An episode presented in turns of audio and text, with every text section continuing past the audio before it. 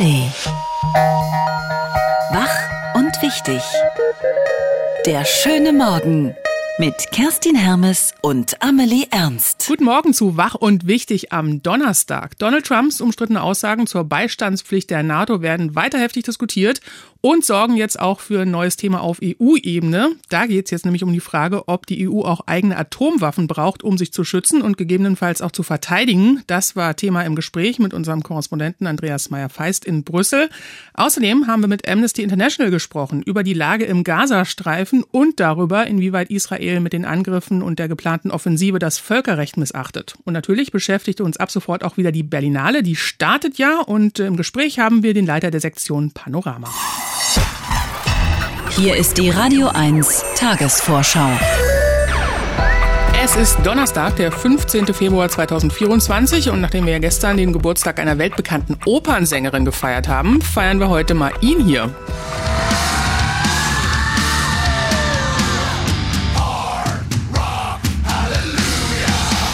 Tommy Petteri Putansu ist der Sänger und Gründer der finnischen Hardrock-Band Lordi und mit der hat er 2006 den Eurovision Song Contest für Finnland gewonnen. Legendär bis heute der Auftritt mit den irren Gruselkostümen, die man genauso wenig vergisst wie diesen Song hier, Hard Rock Halleluja. Heute wird Tommy Petteri Putansu 50 Jahre alt. Daran kommen Sie nicht vorbei. Die 74. Internationalen Filmfestspiele Berlin starten heute oder auch, wie wir dazu sagen, die Berlinale. Insgesamt sind in den nächsten zehn Tagen 199 Filme aus 51 Ländern zu sehen. Insgesamt 20 Produktionen mit 30 beteiligten Ländern laufen im Wettbewerb um den goldenen und die silbernen Bären. Eröffnet wird die Berlinale mit dem irisch-belgischen Wettbewerbsdrama Small Things Like These von Tim Milans. Erwartet wird dann natürlich jede Menge Prominenz auf dem roten roten Teppich, unter anderem der Hauptdarsteller Cillian Murphy. Den kennen Sie wahrscheinlich auch aus den Filmen Oppenheimer. Fast direkt vor Ihrer Haustür. Auch heute wird wieder an die Opfer des Zweiten Weltkriegs erinnert, und zwar in Cottbus. Beim Bombenangriff der Alliierten am 15. Februar 1945 starben offiziell mindestens 1000 Menschen, 2500 wurden verletzt und mehr als 13.000 Menschen wurden obdachlos damals. Gegen 11.50 Uhr hatte der alliierte Luftangriff begonnen. 34 Minuten lang zerstörten Bomben die Stadt, vor allen Dingen das Gebiet rund um den Bahnhof, wo auch die Lutherkirche steht, und das Klinikum. Um daran zu erinnern, beginnt heute um 17 Uhr eine Kundgebung auf dem Altmarkt in Cottbus und um 18 Uhr eine Lesung im alten Stadthaus. Das geht gar nicht. Kurz vor der Münchner Sicherheitskonferenz startet heute die Münchner Cybersicherheitskonferenz. VertreterInnen aus Wirtschaft, Wissenschaft und Politik diskutieren über Bedrohungsszenarien und Strategien für die Abwehr von Hackerangriffen. Die deutschen Investitionen in Cybersicherheit werden laut des Verbands Bitkom in diesem Jahr erstmals die Marke von 10 Milliarden Euro übersteigen. Cyberattacken sind laut Bitkom derzeit eine der größten Bedrohungen für die deutsche Wirtschaft und die Gesellschaft. In den Läden. Unter dem Motto Zusammen Land, Vielfalt macht uns stark starten mehrere deutsche Verlage und Medienhäuser heute eine Kampagne gegen Rechtsextremismus. Beteiligt sind unter anderem die Zeit, das Handelsblatt, die Süddeutsche Zeitung, der Tagesspiegel, die Wirtschaftswoche sowie rund 500 Unternehmen, Stiftungen und Verbände, die sich zu Freiheit, Vielfalt und einer Willkommenskultur bekennen. Zum Auftakt soll es jeweils eine Doppelseite in den genannten Zeitungen geben und entsprechende Außenwerbung auf Plakaten.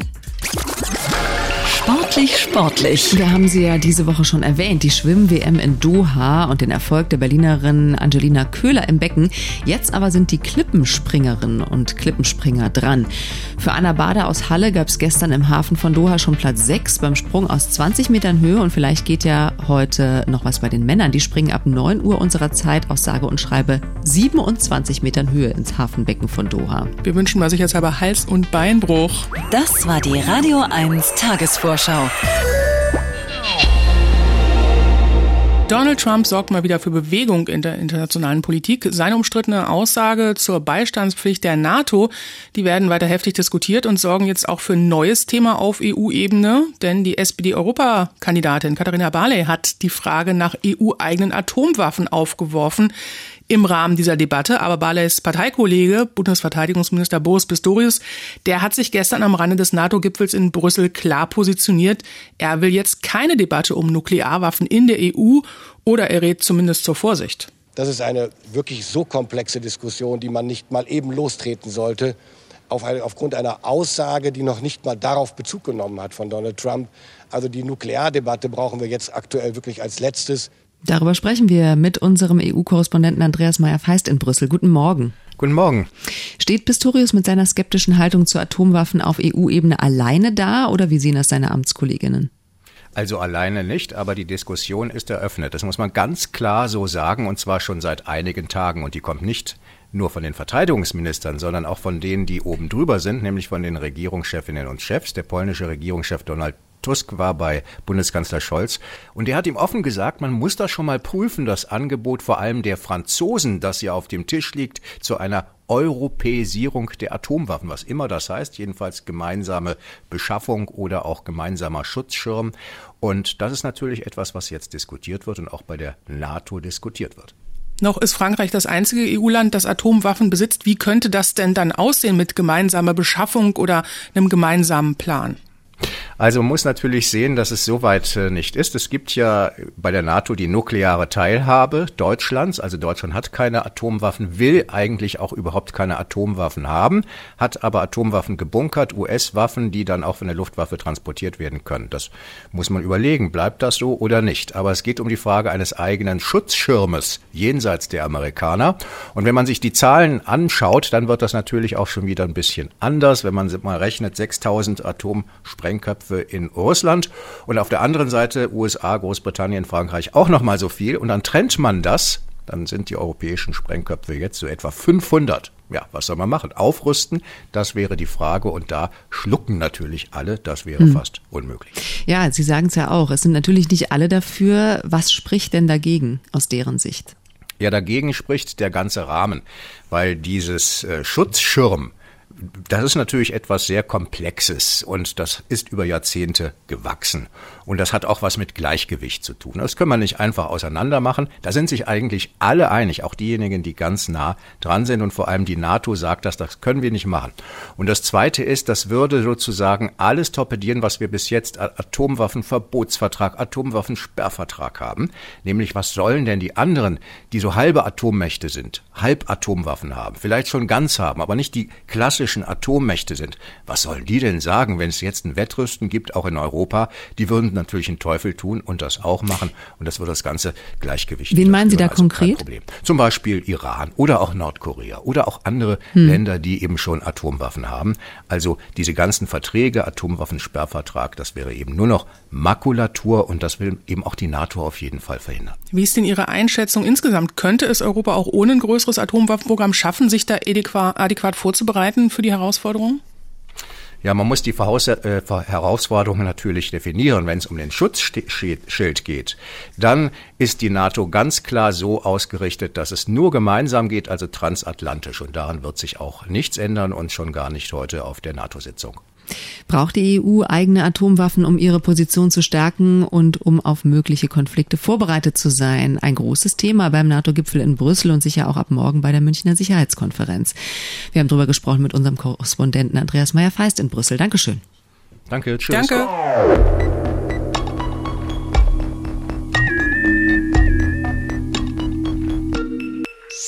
Israel will die Terrororganisation Hamas komplett vernichten. Das ist das Ziel nach dem Massaker am 7. Oktober.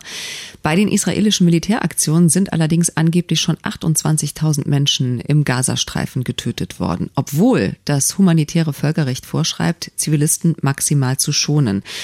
Und die internationale Kritik an Israels Vorgehen wird immer lauter. Premier Netanyahu weist aber die Verantwortung von sich. Wir wollen die Zivilisten aus der Schusslinie nehmen. Die Hamas will sie dort halten. Amnesty International hat jetzt vier Angriffe der israelischen Armee auf Rafah im Dezember und im Januar untersucht, zu einer Zeit also, als die Stadt von der israelischen Armee als sicher deklariert wurde. Dabei sollen mindestens 95 Zivilisten getötet worden sein, auch viele Kinder. Über diese Untersuchung sprechen wir jetzt mit der Nahostexpertin von Amnesty International, Ruth Jüttner. Sie ist Leiterin des Teams Regionen und Themen in Deutschland. Guten Morgen. Guten Morgen. Guten Morgen. Sie sagen, dass Sie bei Ihren Untersuchungen Hinweise auf Kriegsverbrechen durch Israel gefunden haben. Welche Hinweise sind das? Es handelt sich bei den Luftangriffen, die Amnesty untersucht hat, die Sie angesprochen haben, um Angriffe auf Wohnhäuser.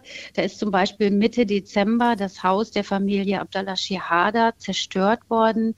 Herr Shihada ist dabei ums Leben gekommen. Das ist ein pensionierter Chirurg und Krankenhausdirektor. Insgesamt sind 30 Zivilisten getötet worden. Der älteste 36 Jahre alt, das jüngste ein drei Monate altes Baby. Und wir haben keine Anzeichen gefunden, dass in diesen Wohnhäusern Krankenhäusern legitime militärische Ziele ähm, getroffen werden sollten. Und deswegen gehen wir davon aus, dass es direkte oder wahllose Angriffe auf Zivilpersonen sind. Und das muss als Kriegsverbrechen untersucht werden. Das heißt also nicht, wie es dann möglicherweise ähm, gesagt werden könnte, in Anführungszeichen versehen oder das, was eben dann auch so passiert. Die Vorfälle, die wir untersucht haben, die deuten eben darauf hin, dass ähm, die israelische Armee eben nicht zwischen äh, militärischen Zielen und zivilen Zielen unterschieden hat. Wir ähm, verifizieren diese Informationen durch die Zusammenarbeit mit einem vertrauenswürdigen Fieldworker im Gazastreifen. Wir haben alle diese vier Angriffsorte besichtigt. Wir haben Dokumentation vorgenommen, Fotos, Videos gemacht. Die wurden von unseren Experten im Evidence Lab analysiert und bestätigt. Wir haben 18 Personen interviewt, auch Menschen, die an der Rettung ähm, beteiligt waren. Und wir mussten eben feststellen, feststellen, dass hier direkte Angriffe auf Zivilpersonen stattgefunden haben. Auf diese konkreten Vorwürfe hat Israel noch nicht direkt reagiert, aber wir haben eben Ministerpräsident Netanyahu gehört, der immer wieder sagt, Israel tue alles, um Zivilisten zu schützen. Und er wiederum wirft der Hamas vor, Palästinenserinnen und Palästinenser als Schutzschilde zu benutzen. Und wir hören ja auch immer wieder, dass die Hamas zivile Ziele militärisch missbraucht. Krankenhäuser waren da auch schon dabei. Gerade erst hat Israel nach eigenen Angaben ein Serverzentrum der Hamas unter dem Hauptquartier des UN-Palästinenser Hilfswerks entdeckt. Wie beziehen Sie das in Ihre Bewertung mit ein? Amnesty International verurteilt natürlich die ähm, Kriegsverbrechen und auch Menschenrechtsverletzungen von allen Seiten. Und wir haben äh, den, den Angriff der Hamas äh, auf Südisrael, auf Zivilpersonen, die Tötungen als Kriegsverbrechen verurteilt, auch die Entführung und Geiselnahmen von mehr als 200 Zivilistinnen als Kriegsverbrechen und auch den wahllosen Raketenbeschluss, der anhaltend von äh, der Hamas auf Israel abgeschossen wird, als Kriegsverbrechen verurteilt. Aber wenn ähm, ein Krieg stattfindet, dann sind alle Beteiligten an das humanitäre Völkerrecht gebunden. Und deswegen ist auch die Argumentation Israels, ähm, äh, sie würden äh, sozusagen äh, zwischen oder der Hamas vorwerfen, sie, ähm, sie versteckt sich hinter den, den Zivilisten, entlässt nicht die israelische Armee aus der Verpflichtung, wenn sie diesen Krieg führt, wirklich alles äh, Notwendige zu tun, um Zivilpersonen zu schützen.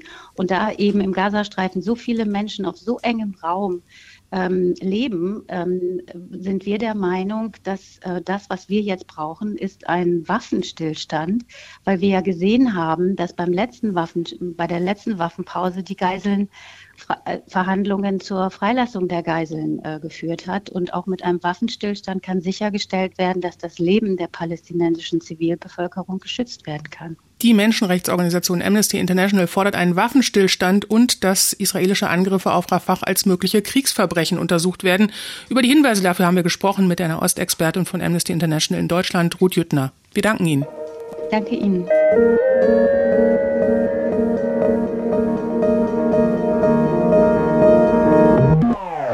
Radio 1.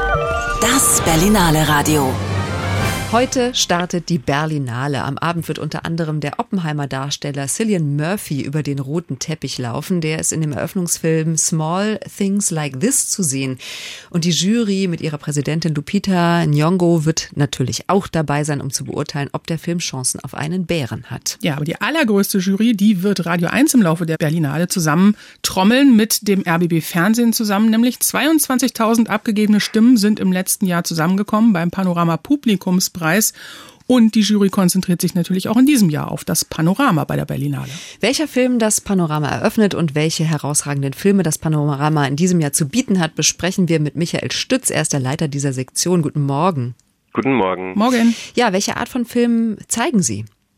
Ähm, wir zeigen ähm, erstmal Spielfilme und Dokumentarfilme und Hybride, also zwischen Dokumentar und Spielfilm. Ähm, Langfilme, die, ähm, denke ich, äh, immer eine sehr direkte emotionale Reaktion im Publikum hervorholen. Also Filme, die durchaus ein Potenzial haben, ein größeres Publikum innerhalb des Arthouse-Bereiches, würde ich mal sagen, zu erreichen und mitzunehmen und emotional auch zu bewegen. Und mit welchem Film geht's los? Es geht los mit dem äh, schwedischen Film Crossing des Regisseurs Levan Akin, der allerdings in äh, Georgien und in Istanbul angesiedelt ist und gedreht wurde. Gibt es denn irgendein Thema, was sich so durchzieht dieses Jahr, wo man sagt, das ist ein Trend oder das ist was, was viele Filmemacher bewegt hat? Ich denke, viele Filmemacher versuchen mit ihren Filmen Lebensrealitäten abzubilden und diese Zwischenräume zwischen erlebter Realität und der Möglichkeit, diese im Film sozusagen dann übersetzen, diese Zwischenräume auszuloten und äh, zu diskutieren und Empathie und Verständnis für viele unterschiedliche Situationen und Realitäten zu erzeugen. Also Filme, die Brücken bauen, finde ich auch, was Diskurse betrifft. Mhm, ja, das ist ja auf jeden Fall im Moment ein sehr, sehr aktuelles Thema. Ja. Wir verleihen den Panorama Publikumspreis in den Kategorien beliebtester Spielfilm und beliebtester Dokumentarfilm. Welchen Mhm. Dokumentarfilm würden Sie denn da besonders hervorheben? Ach, das ist schwierig. Also ich kann jetzt natürlich nicht äh, einen meiner Mm. Werbung Filme favorisieren. das ist ein bisschen schwierig. Wir haben äh, zehn Stück insgesamt an dokumentarischen Arbeiten. Das beinhaltet, wie gesagt, auch äh, hybride Formen. Und äh, da würde ich jetzt einfach einen dieser hybriden Formen, weil der wirklich ein sehr spannender Film und äh, auch ein sehr ambitioniertes Projekt ist, und zwar After War. Das ist eine dänische Produktion, eine Koproduktion mit dem Kosovo von der Regisseurin äh, Birgitte Stermose. Und zwar ähm, hat die seit 15 Jahren immer wieder im Kosovo gedreht. 2009 hat sie einen Kurzfilm gemacht mit einigen Kindern, die äh, dort in Kosovo gelebt haben und die Nachwehen des Krieges äh, sehr stark als Kinder erlebt haben. Und äh, sie ist immer wieder zurückgekehrt, hatte immer wieder Kontakt mit diesen jungen Menschen, die inzwischen erwachsen sind. Und der Film After War zeigt sie jetzt zum Großteil als erwachsene Menschen. Und diese Menschen haben äh, mitgeschrieben am Drehbuch, die haben an den szenischen Entwürfen mitgearbeitet, sind auch als Co-Kreatorinnen äh, gelistet. Also ähm, das war eine Zusammenarbeit auf Augenhöhe und äh, dieser Film zeigt sehr gut und sehr intensiv in großartigen Bildern mit Soundeffekten, dass 25 Jahre eigentlich nur ein Wimpernschlag ist, was nach dem Krieg betrifft und dass es einfach keine Gewinner gibt. Ja, spannendes Thema. Jetzt verleihen wir den Panorama Publikumspreis ja schon zum 26. Mal. Überrascht Sie denn das Publikum oft äh, mit den Entscheidungen oder ist es im, in der Regel schon absehbar am Anfang, dass man sagt, es gibt so Favoriten?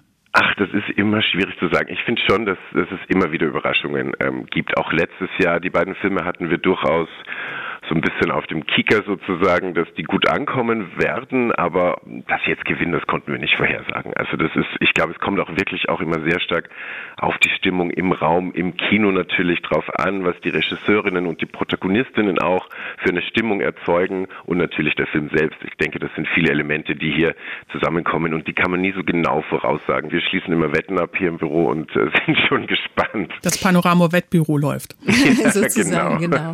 Michael Stütz ist der Leiter der Sektion Panorama und wir sind natürlich nicht nur auf die Filme gespannt, sondern vor allen Dingen auch, welcher Film in diesem Jahr das Rennen macht. Wenn Sie bei der Preisverleihung dabei sein wollen, dann äh, lösen Sie unser Scorsese-Quiz auf radio1.de slash Berlinale.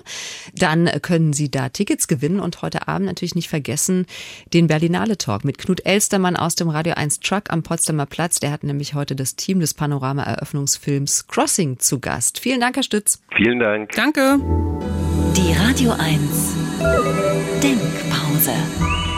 Heute mit Homer Simpson, Familienvater. Versuchen ist der erste Schritt zum Scheitern. Ende der Denkpause. Soweit wach und wichtig am Donnerstag. Morgen melden sich Kerstin und ich dann zum großen Wochenfinale hier. Tschüss und bis denn.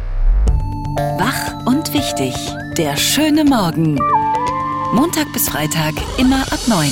Mehr Radio 1 auf radio1.de und in der Radio 1 App.